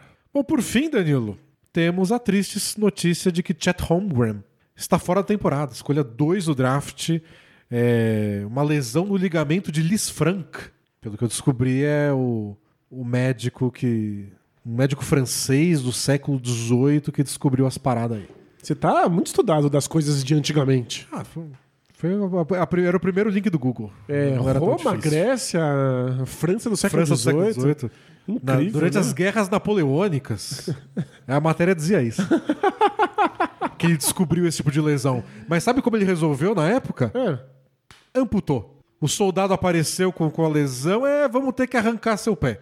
Caramba, Pra sorte do Chet Holmgren, a medicina avançou muito nesse não vamos mais amputar o pé dele pra séculos. resolver um ligamento. Não, ele vai ter que só ficar sem jogar aí por uma temporada. É, Quer dizer, a gente acha que é um ano que fica fora por, por causa da NFL. Ah, O In Street Clothes, que é uma, uma conta muito boa que fala de lesões na NBA, diz que é uma lesão comum na NFL, no futebol americano, e que em média são 11 meses fora até retornar. Caramba. Na NBA, a última vez que aconteceu foi com o Donis Haslem na temporada 2010-2011 e ele perdeu praticamente um ano. Ou seja, é uma lesão rara na NBA. Parece que não deve acontecer tanto assim no basquete. Mais de 10 anos sem acontecer. E aconteceu com o Chet Holmgren numa pelada, num jogo amistoso que estava acontecendo em Seattle, organizado pelo Jamal Crawford, ex-jogador. Com vários jogadores da NBA estavam lá, né? O DeJounte Murray, o LeBron, LeBron. o Paulo Banqueiro, o Jason Tatum. E, e o jogo foi cancelado no segundo quarto porque o chão estava úmido e os jogadores começaram a escorregar. Mas não foi por isso que ele se machucou. N- Não, não foi por isso. E justamente por não ser por isso, talvez seja demais a gente questionar a segurança desses eventos amadores. Mas eu quero questionar mesmo assim.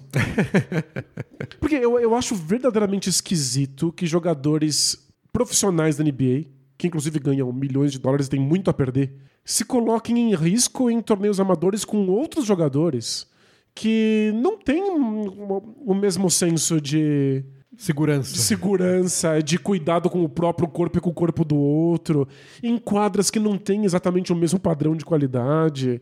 É só extremamente arriscado. É, no tal filme do Adam Sandler, eu já fiquei indignado que um jogador profissional da NBA vai numa quadra de rua lá pra participar de um. O Tobias Harris, né? Vai... É, pra participar de um. De um Desafio, desafio, desafio Instagram. pra aparecer num- numa rede social qualquer aí. Porque vai que torce o pé, vai que tem ali uma fissura na quadra e ele rompe o ligamento. É, um jogador amador qualquer pode só dar um empurrão com as duas mãos nele no ar e ele pode ter uma lesão que acaba a carreira. É, nesse caso foi azar, porque ele tava marcando o LeBron num contra-ataque e ele tá andando pra trás, tenta roubar a bola e num desses passos pra trás o pé dele ele bota no chão e já tira imediatamente num- e acusa a, a dor. Foi um lance muito comum, mas poderia não ser. É, não foi porque Não a foi quadra era quadra tava ruim, úmida. não é porque um amador passou uma rasteira nele. É só estranho que os jogadores da NBA estejam envolvidos com isso. É legal de assistir, é legal na off-season você ver atletas que não se enfrentariam normalmente ou não jogariam juntos normalmente estarem participando. Mas eu acho que é só muito arriscado. É esquisito. Pelo jeito, pelo que contaram, a quadra tava úmida porque tinha muita gente no ginásio. Era um ginásio pequeno, que é uma das graças desses jogos entre amadores e profissionais, é que é num ginásio qualquer, entre aspas, né? Ali perto, da, perto de casa. Isso, né? num bairro mais afastado, às vezes. Tinha muita gente, eles tiveram que fechar tudo, porque tinha muita gente do lado de fora querendo entrar. Então, do tipo, ah, não, abre as portas aí pra ventilar. Não aí vai entrar mais mil pessoas e vai ser todo mundo pisoteado. Começou a ficar úmido de vapor humano. Não, A pandemia foi inacreditável. outro dia, né? Nossa, sério. Não, não é a ideia mais brilhante que eu já ouvi. E, e esse evento de Jamal Crawford é um evento que tá na lista que a NBA autoriza. Então os jogadores podem participar. Não, não foi nada Não foi. ilegal, assim, Isso. vamos dizer. Não, não, não quebrou as regras. Mas é, é só muito estranho. E, claro, muito triste que, que o Holmgren fique de fora. Triste para o Thunder, que finalmente tinha um elenco jovem, interessante, empolgante. A gente ia ver o Thunder talvez jogando pra valer pela primeira vez em É. muitos anos. E ele foi espetacular na Summer League. É. Jogou muito bem a Summer League. Então tinha uma expectativa que ele já causasse algum impacto de cara. É bem frustrante que ele não jogue. E é um jogador E- de estilo muito único, com um Físico muito único. físico in- inédito para NBA. É, seria muito legal ver como ele ia se desenvolver nesse primeiro ano. E a gente, no fundo, não vai ver. A gente vai ver o corpo dele se desenvolver antes de ver ele entrar em quadro. É esquisito, né? a gente sempre fala de caras pesados demais, tem lesão no pé e vira uma preocupação. Ele não é pesado demais, pelo contrário. Mas. Mas, bom, o, o Thunder certamente vai transformar o físico dele aí, botar ali pra, pra puxar muito ferro, e aí a gente nem vai ver ele em quadra. É, vamos ver como, e, quanto isso limita também, né? Porque vai ter um tempo que ele vai poder fazer todos os exercícios que ele tem que fazer, porque não pode botar o pé direito no chão. É. Mas bom, eles são os especialistas, eles sabem como desenvolver o físico do cara se por alguns meses ele tivesse que fazer só todo dia dia de braço Boa. pro, pro Chet Holmgren. Mas tem, tem pelo menos uma boa notícia nessa lesão do, do Chet Holmgren. É que ele escolheu o momento certo pra se lesionar pra poder participar da imer- imersão Dev Alura. Momento alura. Se, se você faz na cara do Chet Holmgren, você toma um soco na cara. né? T- Talvez. Mas ele não fala português. Então, tudo bem. Mas é que justo agora que ele se lesionou, vai voltar a imersão Dev Alura, que são as 10 aulas online gratuitas que a Alura oferece para todo mundo que está curioso aí com tecnologia e programação. As inscrições Já abriram. já abriram, já começaram. A live de abertura dessa, dessa imersão Dev vai ser no dia 2 de setembro, mas dá para se inscrever até o dia 4. Então, aproveite se você tem aí qualquer pretensão de mudar de carreira, mudar de vida, ter um trabalho com tecnologia, ou só curiosidade mesmo de como funcionam linguagens de programação, vai lá que essas 10 aulas vão, vão te dar uma boa base. Você vai ter a ajuda dos professores da Lura, você vai ter a ajuda da comunidade lá na, na- no Discord. Então, dessa vez, se você ainda não fez uma imersão Dev da Lura, você sai de lá programando. Isso. Tem o link na descrição do podcast e do vídeo. Você não precisa ter experiência nenhuma. É justamente para quem quer escrever as primeiras linhas de código, aprender qualquer coisa. Vai ter opção em Libras também, né? Para quem quiser acompanhar em Libras. E aí você aprende. Você não precisa ser aluno da Lura. É só fazer o cadastro no link aí que tá na descrição. e fazer essas 10 aulas.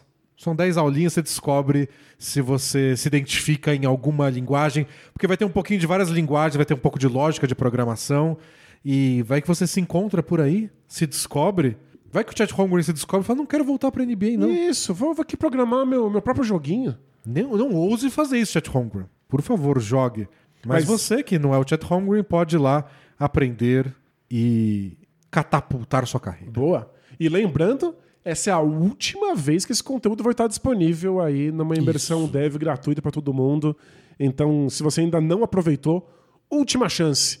E talvez isso aí traga um quentinho pro coração do chat home. É. Pelo menos essa última chance da imersão dev, ele vai aproveitar. Ele é jovem. Ele é jovem, então ele deve estar puto. Quando a gente é jovem, não ouve lá do bom das coisas, um quentinho no coração. Ele Não deve, quero ver lá do bom de ele nada. deve estar com raiva que se machucou e Isso. É porque, como a vida dele é curtinha, né? ele- é a pior coisa que já aconteceu. É, tipo, Não só a pior coisa, como o, o ano que ele vai ficar parado é uma porcentagem muito grande É. da vida dele, né? Ah, mas é, é muito triste. Um cara, imagina a empolgação dele de, de começar a jogar já. Pois é. Tava num dia jogando amistoso com o LeBron, tipo, daqui um mês é jogo de verdade. E se machucou, vai ter que voltar atrás, passar um ano. E ele sabe que depois é período de adaptação. Pois é. E com uma lesão rara dessa, não, é só, é só É, não, lesão é, é arrasador. Eu, eu lembrei, tem um podcast que, que eu esqueci o nome. Mas tem um podcast com o Julius Randle que eles conversam sobre a lesão do Randle, porque o Julius Randle se machucou no primeiro quarto do primeiro jogo da temporada do primeiro ano dele na NBA. Nossa. Então, tipo, a estreia do Lakers, tinha acabado de ser draftado, foi lá, jogou a pré-temporada, agora vai começar o ano. Primeira temporada ele quebrou a perna e perdeu a temporada inteira. E, e ele conta que é muito triste. Que foi lá, levaram ele pro hospital, não sei o que, avaliaram, aconteceu isso, beleza, todo aquele auê, e ele volta pra casa. E ele fica olhando pro teto na cama, tipo, o que que aconteceu? O que, que eu faço agora? né? Né? E buscando a motivação do tipo, não, daqui 12 meses você tá de volta. Ah, tem- é só muito difícil, né? Então deve estar. psicologicamente deve ser bem difícil aí pro Chet Holmgren. Mas não é o primeiro também, né? De 2009 pra cá. Blake Griffin machucou o joelho, perdeu a primeira temporada inteira dele de novato, foi estrear no ano seguinte. O Ben Simmons com uma les- lesão no pé. O Michael Porter Jr. com uma lesão nas costas. O Joel Embiid com uma lesão no pé. Nossa, é muita gente perdeu a primeira temporada, né? Muita gente. É, Notícia boa pro Chet Holmgren. Vários deles estão aí saudáveis, firmes e fortes. Todos tiveram carreira aí muito boa depois disso. Não. O lado ruim O Ben Simmons médio. Ah, ele foi, tipo, novato do ano. Foi All-Star várias vezes. Mas aí tem aí a lesão, aí outra Então, lesão. esse é o lado ruim. O Ben Sim, o Blake Griffin também. Novato do ano, All-Star, não sei o quê. Voltou Ai. a ter as lesões no joelho. É. O Ben Simmons voltou a ter lesão. O Michael Porter Jr. teve lesão nas costas de novo ano Pois passado. é. O Embiid foi mais problema no joelho que ele teve do que no pé. Mas todos tiveram condição de ter carreira boa e ganhar muito dinheiro, ótimos salários, All-Star, etc. Mas Mas, perderam- todos têm um histórico de lesão aí pra contar. Então, não sei. Preocupante no mínimo. Mas bom, triste. Era uma, um dos muitos novatos que a gente tinha muita expectativa de ver. E o Thunder, né? Toda a expectativa de finalmente o Thunder vai ser um time pra gente acompanhar de verdade, não só esperar e ver quantos jogos eles vão perder. É, Eu tava tão ansioso pra, pra querer ver o Thunder, né? Triste, triste, mas acontece. Agora, Danilo, antes da gente ir pro Both Things Play Hard, temos que fazer um.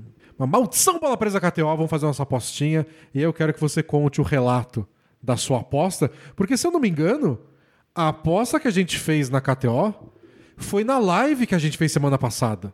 Ah, não foi no podcast. foi no- Então, quem ouviu só o podcast não viu nem você apostar. Então, você tem que contar qual foi sua aposta. Porque não foi em basquete. Na ausência de basquete, a gente optou por apostar no UFC. A gente tinha um UFC numerado. Alguém no- perguntou, né, no, no, fim de semana passado. Não, nem foi superchat ou chat normal. Do tipo, é o Usman, né, o nome do cara que perdeu. Isso, o Camaro Usman. Ele amassa? Mas pô, amassa? Num, Co- No contexto geral. contexto geral, ele é um cara que amassa. Eu falei, será, mas não vai, vai ter luta essa semana? Aí você viu, ah, vai ter. E ele ia aí enfrentar gente- o, o Leon Edwards, que era o único cara que tinha vencido o Kamaru Usman antes, mas no começo da carreira do Kamaru Usman, desde então, não perdeu mais. E um dos campeões mais dominantes da história do UFC. E o Leon Edwards, que era o desafiante, tinha um histórico de fazer lutas longas, de levar as lutas até o final, de ganhar muita luta por decisão. E aí a gente apostou duas coisas diferentes. A primeira era, vamos que ele vence essa luta por decisão. E a outra, que era o mais improvável de acontecer, é, vamos que ele vence a luta no quinto round. Então, não só a gente fez essa, essa aposta porque era difícil, era a mais improvável.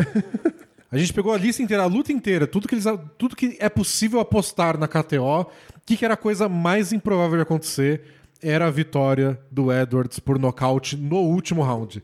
E foi exatamente o que aconteceu. Faltava um minuto para a luta acabar. O Lew Edwards claramente tinha perdido a luta por pontos.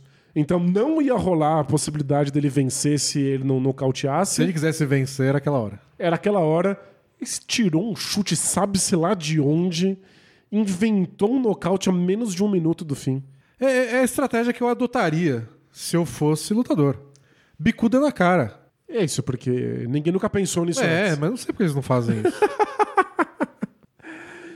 Que pena que a gente fez nossa aposta recreativa e colocou pouquíssimo dinheiro.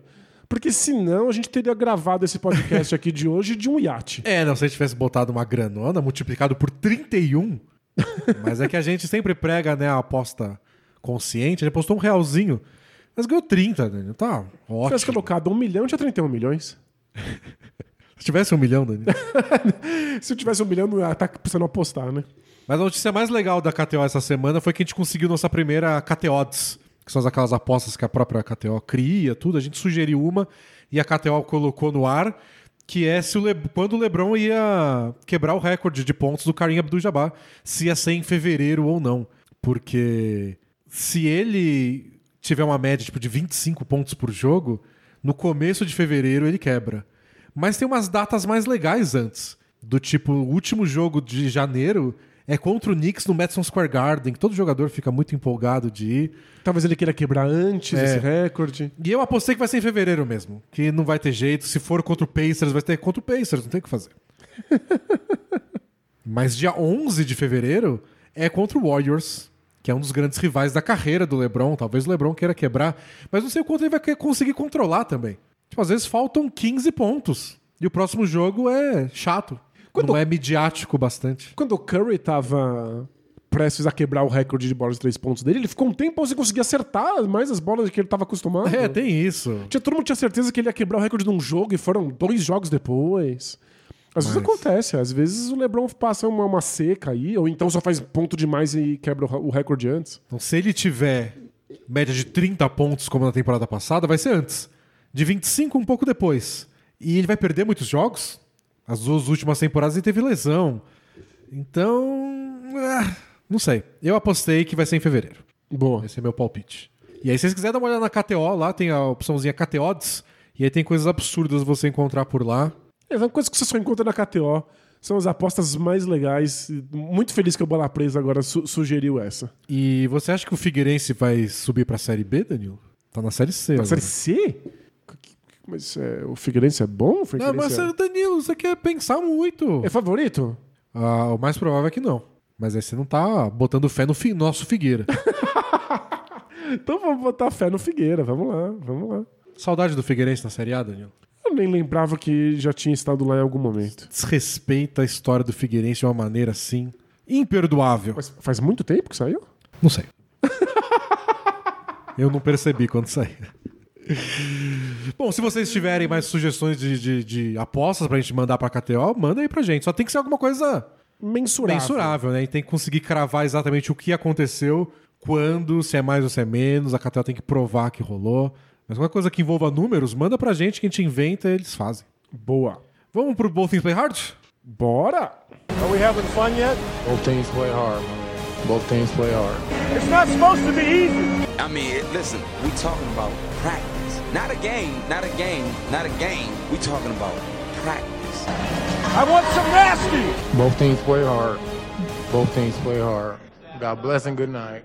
Mensagem do assessor de investimentos do Anthony Walker, que é um jogador que famosamente faliu depois de ganhar muitos milhões na carreira. E passou a dar palestra, né, de para outros jogadores. É. Não façam o que eu fiz. É, ele faz parte do, de um programa que recebe novatos com instruções de como gerir suas próprias finanças. Lembra do nosso amigo de Nova Prata, que mandou uma mensagem dizendo que ele queria investir o dinheiro que tá sobrando do salário dele, mas não queria botar na bolsa ou qualquer coisa que ele tinha valores. Isso. A gente recebeu três mensagens dando dicas pra ele sobre o que fazer. É mesmo? É. Vamos lá, que a gente não manja nada, vamos aprender junto. Olá, dólar e euro da podosfera brasileira, tudo já com asterisco? Asterisco. Fiquei intrigado com o ouvinte que queria investir sem se sentir traidor do movimento. E venho aqui sugerir uma solução. Não sou o maior expert em investimentos, mas esses são os melhores. Expert em investimento, não dá pra conversar com essas pessoas. mas hoje em dia é uma tendência em colocar dinheiros em fundos ESG Environment, Social and Governance. São investimentos que privilegiam empresas, projetos ou iniciativas com pegada de sustentabilidade, impacto social e transparência. Ou seja, é tipo, é investir em fundos verdes. Em fundo do bem. Gente que fala do bem não dá pra confiar não, também. também não. É, certamente tem muita chance de espertinhos se aproveitarem dessa tendência, o que não tira o mérito e a esperança de poder alinhar investimentos com seus propósitos. Vale a pena pesquisar mais a respeito e parar de investir em banco, que é o que fazemos como deixamos- quando deixamos o dinheiro na poupança. Eu mesmo rendi bastante depois que coloquei uma grana num fundo para empresas com mulheres na direção. Olha só. Tem fundo de tudo. Deu tão certo que vou me tornar assinante do Bola Presa. Lágrimas de emoção. Olha só. Ganhou o primeiro milhão e vai assinar um blog de basquete? Espero que eu tenha ajudado o colega futuro investidor e outros com a mesma dúvida. Abraços de um breve assinante. Legal. Aí tem o outro que chama ajuda pro amigo de Nova Prata. Olá, D&D, tudo bem? E aí ele colocou entre parênteses, balançando o chapéu. Então, Ah, então é bom. tarde, bom. bom. Opa! Estou aqui para tentar ajudar o amigo de Nova Prata que veio perguntar sobre alternativas de investimento que não levam seu suado dinheirinho para longe de onde mora. Também tenho essa visão de não colocar meu dinheiro na bolsa por questões de princípios. E uma alternativa que existe é investir em renda fixa a partir do Tesouro Direto do Brasil. No Tesouro Direto, ele continua, você empresta dinheiro para a dívida pública do Brasil. Ou seja, empresta dinheiro para que o Estado brasileiro financie obras e estruturas que, no final das contas, também te tocam. Por exemplo, SUS, infraestrutura pública de transportes, etc. Ouvindo isso, pode ser que o querido ouvinte pense que não gostaria de ajudar o governo atual do inominável. Porém, Porém, neste tipo de investimento, você empresta ao Estado brasileiro, não ao governo atual claro. que pode mudar de 4 em 4 anos. Pode não ser a alternativa ideal, mas no meu caso conecta a necessidade de guardar dinheiro com os meus princípios como pessoa. Perfeito. Espero ter ajudado. Um grande abraço de um amigo assinante. Vida longa, bola presa. Valeu. Tá pedindo, né, um fundo bola presa de produtores de conteúdo sobre basquete no Brasil? Não, só, só não. Só não. Chega. Decidimos que não. Vamos soltar uma nota aí com o logo do Danilo, o logo do Denis, dizendo que vai ficar do jeito que tá. Isso, fi- fica exatamente como está. O bola presa se mantém como era. E tem uma última dica, que é do primo em situação econômica estável. Não é, o primo rico nem o primo pobre. Tá no É meio. o primo em situação estável. Boa. Salve, Denis e Danilo, tudo bom? Bom. Opa! No decorrer de 2021, o Movimento dos Trabalhadores Sem Terra, o MST, passou a oferecer uma forma de investimento chamada Certificado de Recebíveis do Agronegócio, ou CRA. De forma resumida, trata-se de um investimento de renda fixa. Quem compra esse título sabe o quanto ele vai render no longo prazo. E no caso desse CRA, o dinheiro levantado com a venda dos títulos deve ser aplicado em negócios relativos à agricultura. O CRA emitido pelo MST, mais que financiar o agronegócio, financia a agricultura familiar e a produção de alimentos orgânicos e saudáveis, alcançando porções marginalizadas, e economica- marginalizadas economicamente do país e favorecendo as cooperativas do movimento. Espero que isso vá de encontro à expectativa do amigo internauta. Perfeito. Olha só, muitas opções. A gente não sabia nenhuma.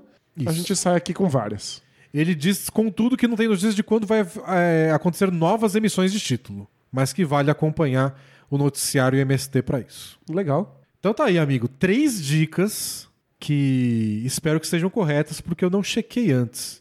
Ah, a gente é leigo bastante pra a gente só transmitir a E informação. não, meu, meu compromisso com a verdade está na primeira parte do podcast. Tudo que envolve basquete profissional dos Estados Unidos, a gente pesquisa, estuda, acompanha de perto. Depois disso, Abraço. abraço e aperto de mão. Mas eu senti firmeza nas mensagens. Não, claro. Que é o que precisa, né? Firmeza na mensagem. Isso, é. Só, a gente precisa de convicção. Mensagem do Cid. Ele colocou só entre parênteses, saudações de praxe. Então, Basta. é, eu sei quais são. Muito obrigado. É, não. Asterisco. Ele pergunta: o que acontece com os cursos de graduação dos jogadores é, que entram na faculdade antes de ir pra NBA? Não conheço o sistema deles por lá, só sei que é diferente e fiquei na dúvida. Esse famoso college é igual à faculdade pra gente? Encerramento de praxe. Isso, é. Que é sempre levar. Levar. É sim, o college é, é, é o equivalente às universidades, às faculdades brasileiras. Isso. O que acontece é que lá nos Estados Unidos, é, você não necessariamente entra num curso igual você entra aqui. Tipo, vou fazer é, filosofia, igual Danilo. Você entra na universidade pronto. Então, eles te dão uma cadeira da universidade, não uma cadeira do curso de filosofia.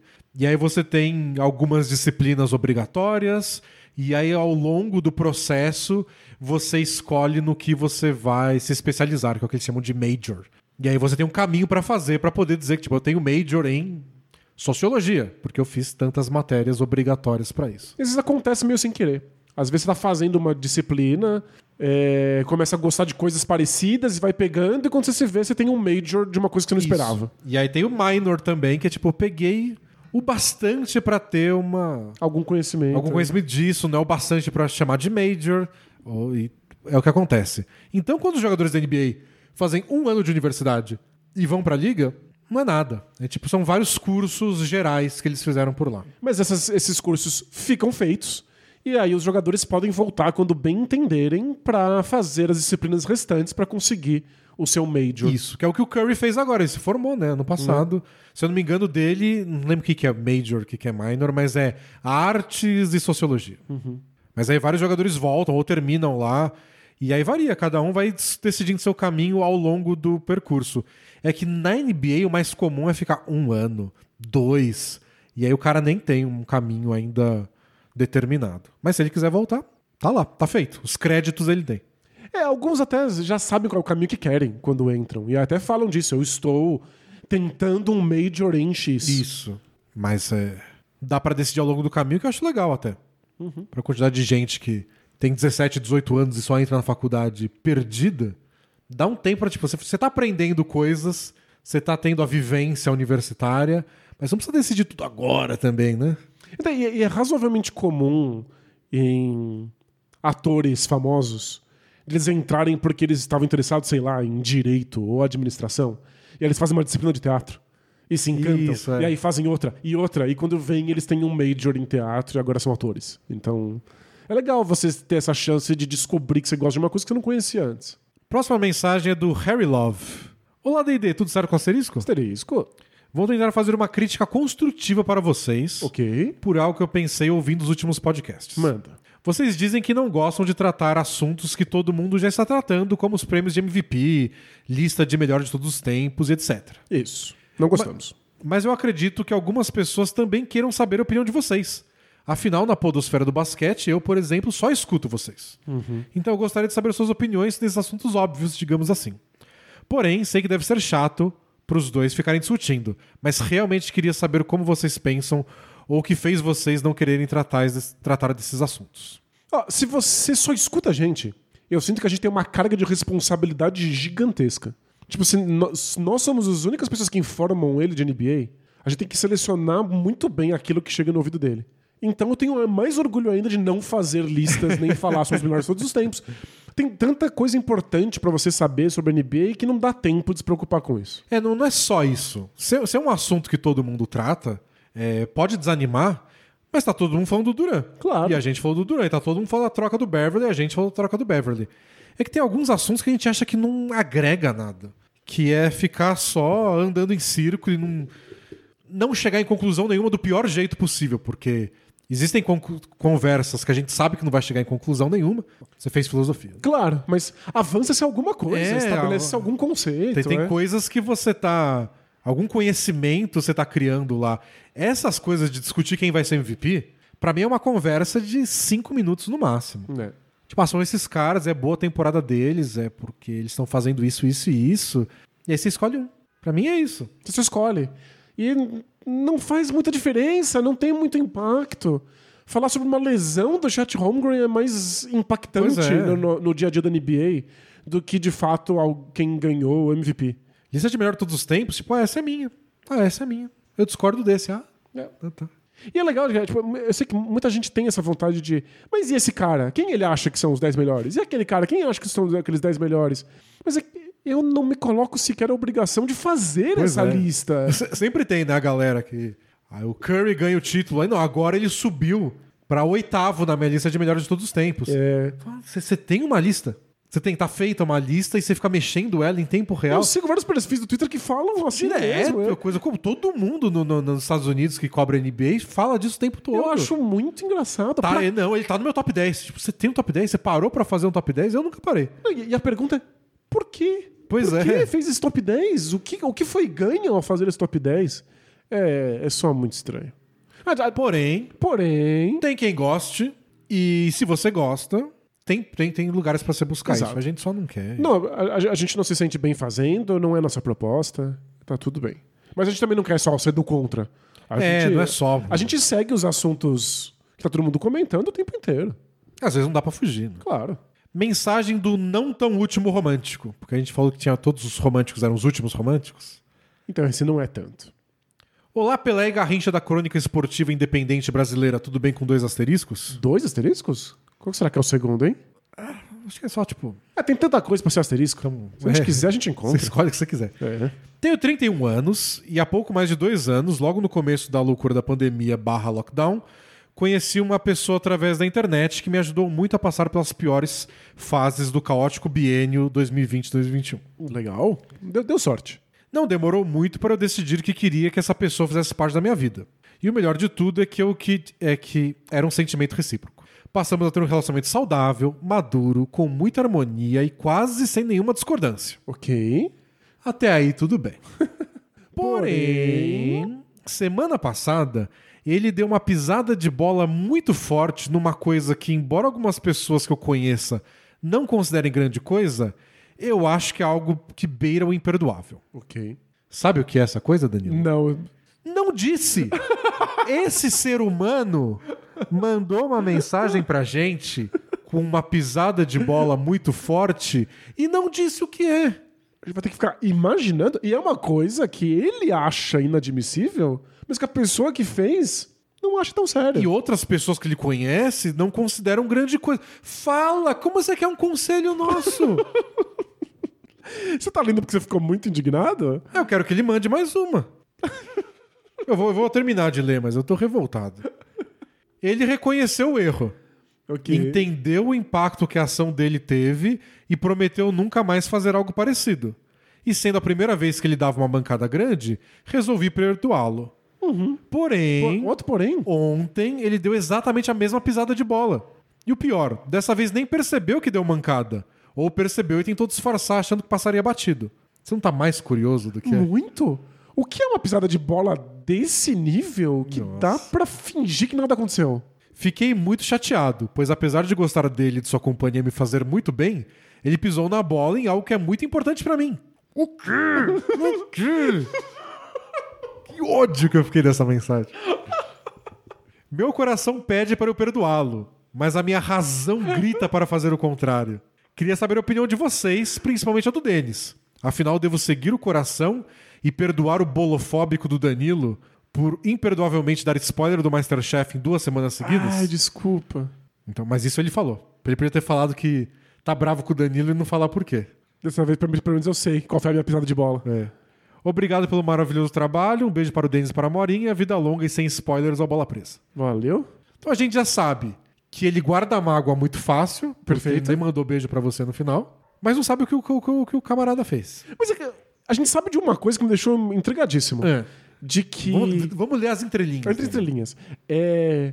A razão dele manda ele não perdoar e o coração manda perdoar? Mas espera, a razão é tipo, ele estabeleceu essa regra e essa regra não pode ser batida? O racional dele é tipo um advogado? Um... É, não sei. Que pode ser aquelas pessoas que, que ficam fazendo regra de relacionamento quando ele não tá no relacionamento. Tipo, Pois é. eu, eu não deixaria isso que você deixou passar comigo. Se fosse comigo, não. Aí aconteceu com ele e fala, putz, mas eu não queria terminar. Porque, tipo, porque se, o coração quer relevar, é só isso que importa. Porque, tipo, as coisas que te incomodam elas não incomodam porque uma regra anterior foi escrita num contrato. Elas incomodam porque você se sente mal e você não quer mais estar com aquela pessoa. Se ele não tá se sentindo mal e tá querendo perdoar, É, mas do jeito que ele falou também parece que ele se sentiu mal. Até ele escrever essa parte. mas ele se sentiu mal com, como efeito do que aconteceu? Ou só porque uma regra dele foi, é, foi quebrada? Não sei. Não sei. O, que A gente não tem como incomoda- saber, porque ele não contou pra gente. Não contou. E chama de pisada de bola ainda. Tava falando com a minha mulher antes de vir que eu tava te separando as perguntas, tava revoltado. Tipo, o que é pisada de bola? Uma pisada de bola é assistir um episódio da série que vocês estavam vendo junto, sozinho. Será? Ou ou é uma, Pra mim, eu interpreto pisada de bola assim. ou é uma traição? Eu não chamo traição de pisada de bola.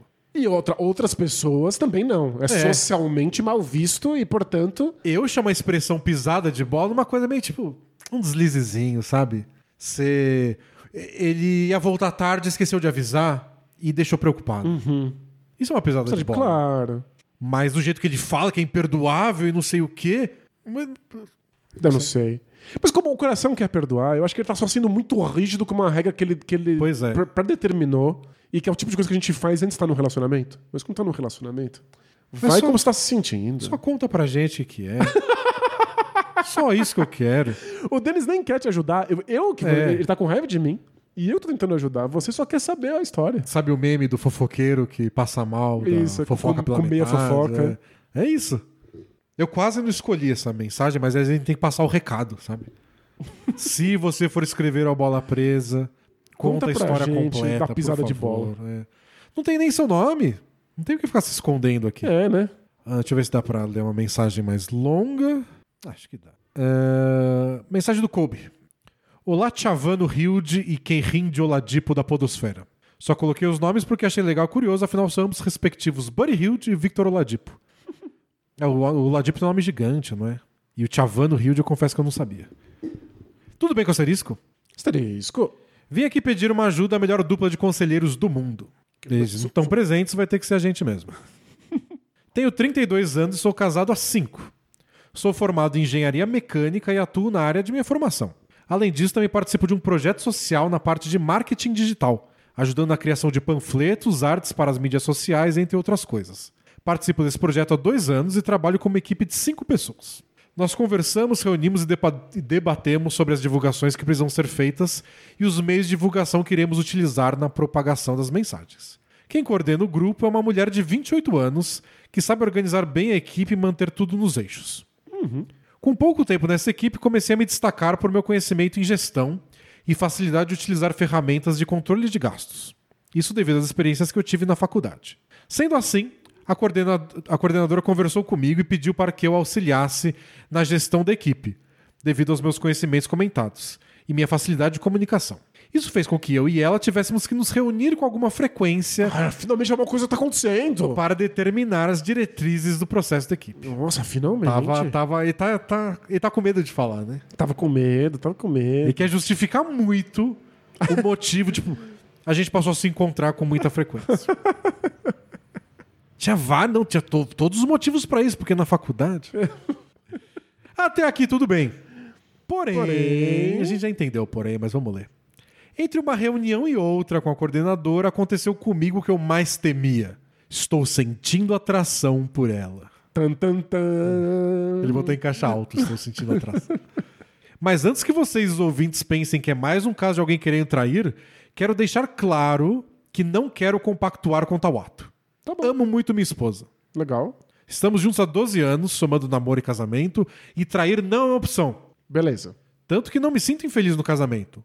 Fato é que quero me livrar desse sentimento de atração que sinto pela coordenadora. Ah, mas é que é tudo também. Ela é legal, simpática e bonita.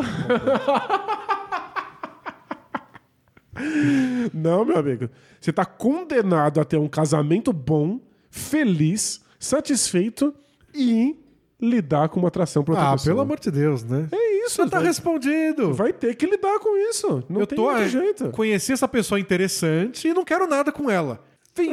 F I M bem grande no final, sobe os créditos, Exato. fim, acabou, não tem mais. Vai sofrer, vai passar vontade, mas com sorte, você vai ficar muito mais feliz de não estar fazendo nada do que sofrendo por não fazer nada. Danilo, eu comprei uma blusa, É. tô muito feliz com ela, Não tô arrependido da compra, ela tem um ótimo material. Ok. É, tá sol. Não quero sentir calor. Me recuso a sen- sentir calor, não é opção. Porque eu tô muito feliz com a minha blusa. É. Vai sentir calor, não tem o que fazer. É, não querer sentir atração por outra pessoa é como protestar contra o, o mau clima. É, tipo, é é. fazer protesto porque tá chovendo. E eu protesto todo dia mesmo. Mas faz frio, faz calor, fico com o nariz entupido. Não adianta nada. Nada, nada, nada.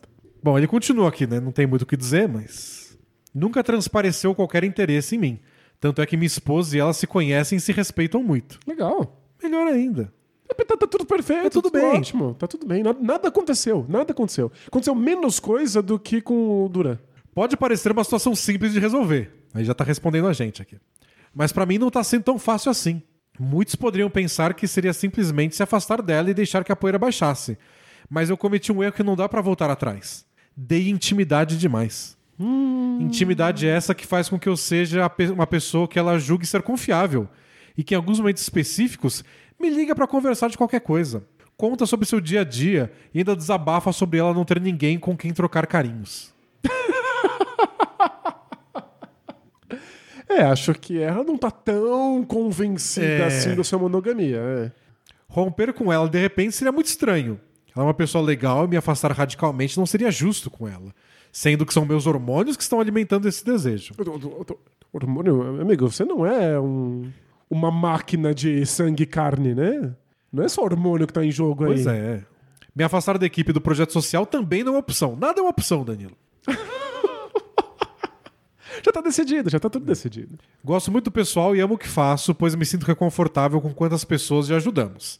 Então, para evitar que ela sinta sentimentos por mim e eu não comece a aumentar um sentimento que não quero ter na minha vida, gostaria da sugestão de vocês para sair dessa situação impossível. Muito obrigado por tudo e cogumelo verde do Mário longo a esfera em cativeiro. Ah, gostei, gostei desse. Vida longa, bola presa. Legal, legal. Valeu. E aí? É... Se você tá sofrendo tanto assim, desejo pra outra pessoa, talvez você não queira mais estar casado. Não, mas se você não cogita deixar esse casamento, então talvez você não deve se importar tanto com o desejo que você se sente por outra pessoa. Pois é. Você está convivendo com uma pessoa interessante. Isso traz algum desejo. Se você já não quer levar em frente isso, tá ótimo. É, faz parte. É, é- é normal, tá tudo bem. Senão, a outra, a outra opção, na verdade, é você nunca mais conviver com pessoas que você admira, que você gosta, que são bonitas, É isso. que são simpáticas. E- Só convive, só convive com gente lixo. Pronto. e aí tá resolvido. Você não sente atração por ninguém mais. Só Ei. desgosto. E você não pode casar com todo mundo que tiver desejo na sua vida. É verdade. né? vai, vai dar um pouco de trabalho. Então, tá, tá decidido, amigo.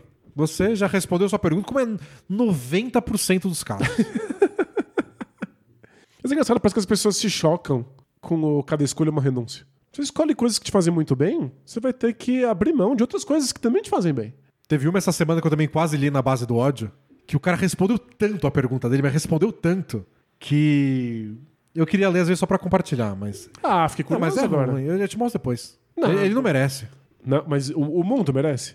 Ah, não é tão interessante assim. e tem a ver com trabalho, nem é. Quando, é, quando é- são assuntos do coração, Isso, aí a gente, a gente, é mais legal, mas é de a gente trabalho. mostra, né? Era coisa do tipo: não quero trabalhar aqui, é, não quero continuar, não quero continuar nessa área, não quero nunca mais esse emprego e quero conseguir assistir os jogos da Copa no fim do ano. Devo sair do emprego? Já tô até fazendo curso na Lura. Devo apresentar um projeto pra essa empresa? Mano, Precisa só do empurrãozinho, né? É que é estranho que o empurrãozinho sejam dois podcasts É. de basquete. Bom, gente, é isso por hoje. Semana que vem a gente volta com mais um podcast. É, vamos falar da troca do Lakers, né? Por Miles Turner, Buddy Hilde no Lakers, Donovan Mitchell no Knicks. É possível. É isso, é, isso, possível. gente. É. Lembrando, a gente quer informar aí a dona NBA, a senhora NBA, que é a última chance dessas trocas acontecerem antes da gente começar os nossos previews da próxima É, temporada. depois, as seis semanas anteriores ao começo da temporada é um, é preview de cada divisão da NBA. Então não vai me inventar troca antes da hora, depois da hora. É Isso. semana que vem. Última chance, então aproveitem, façam as trocas e assim que acontecer, estaremos aqui para comentar. E por isso, a gente se vê muito em breve. Tchau! Tchau, tchau!